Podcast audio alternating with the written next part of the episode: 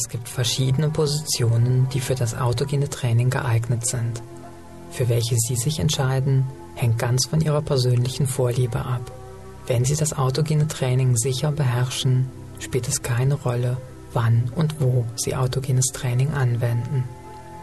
Wenn Sie mit dem autogenen Training beginnen, empfehlen sich aber bestimmte Positionen, die Ihnen den Einstieg erleichtern. Ich stelle nun die beliebtesten beiden Positionen vor. Die erste Position, autogenes Training im Liegen. Legen Sie sich einfach entspannt in die Rückenlage.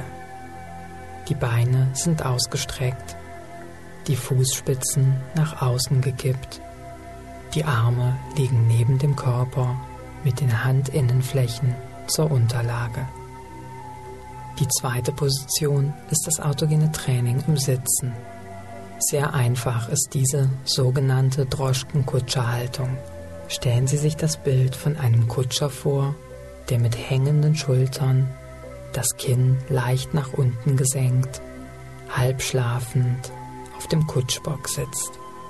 Setzen Sie sich auf einen Stuhl, die Füße stehen auf dem Boden Dabei rutschen sie mit dem Po auf den vorderen Teil der Sitzfläche. Die Knie zeigen dabei nach außen. Die Unterarme ruhen entspannt auf den Oberschenkeln. Die Hände hängen zur Innenseite hin nach unten. Kippen Sie den Oberkörper nach vorne. Senken Sie den Kopf und schließen Sie dabei die Augen finden Sie in der Droschkenkutscherhaltung eine Position, in der Sie ganz entspannt sitzen können. Welche Gefühle und Empfindungen können sich beim autogenen Training einstellen? Ganz am Anfang kann es sein, dass Sie noch nichts spüren. Dies ist völlig normal. Es kann auch sein, dass Sie bereits ein Kribbeln in den Händen spüren oder Zuckungen in den Muskeln spüren. Dies ist ein Zeichen der einsetzenden Entspannung Sie sind also auf dem richtigen Weg. Wichtig bei allen Übungen ist, dass Sie nur wenige Minuten, dafür aber mehrmals am Tag üben. Nur so können Sie das autogene Training erlernen. Häufig fragen Patienten, warum das autogene Training nicht funktioniert.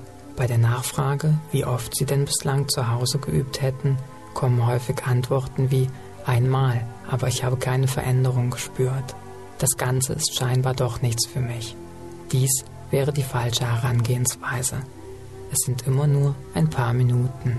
Wer aber den Fleiß und die Disziplin dieses regelmäßigen Übens aufbringt, kann in vielen Situationen vom autogenen Training profitieren und gelangt Kontrolle über seinen eigenen Körper.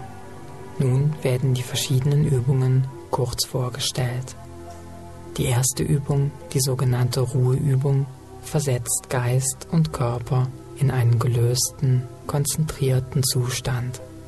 Sie stimmen Ihren Körper mit der Ruheübung auf das autogene Training ein.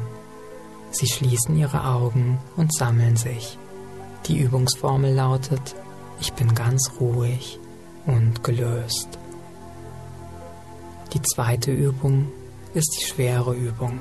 Um die Skelettmuskulatur zu entspannen, stellen wir uns Schwere in Armen, Beinen und im ganzen Körper vor. Sie fangen mit dem rechten Arm an. Linkshänder bitte mit dem linken Arm. Die Übungsformel lautet, mein rechter Arm ist schwer, mein linker Arm ist schwer, Arme und Beine sind schwer. Bei der Schwereübung wird sich nach einiger Zeit ein Kribbeln in den Fingern beider Hände einstellen. Der Blutdruck sinkt dabei und Sie können immer entspannter werden.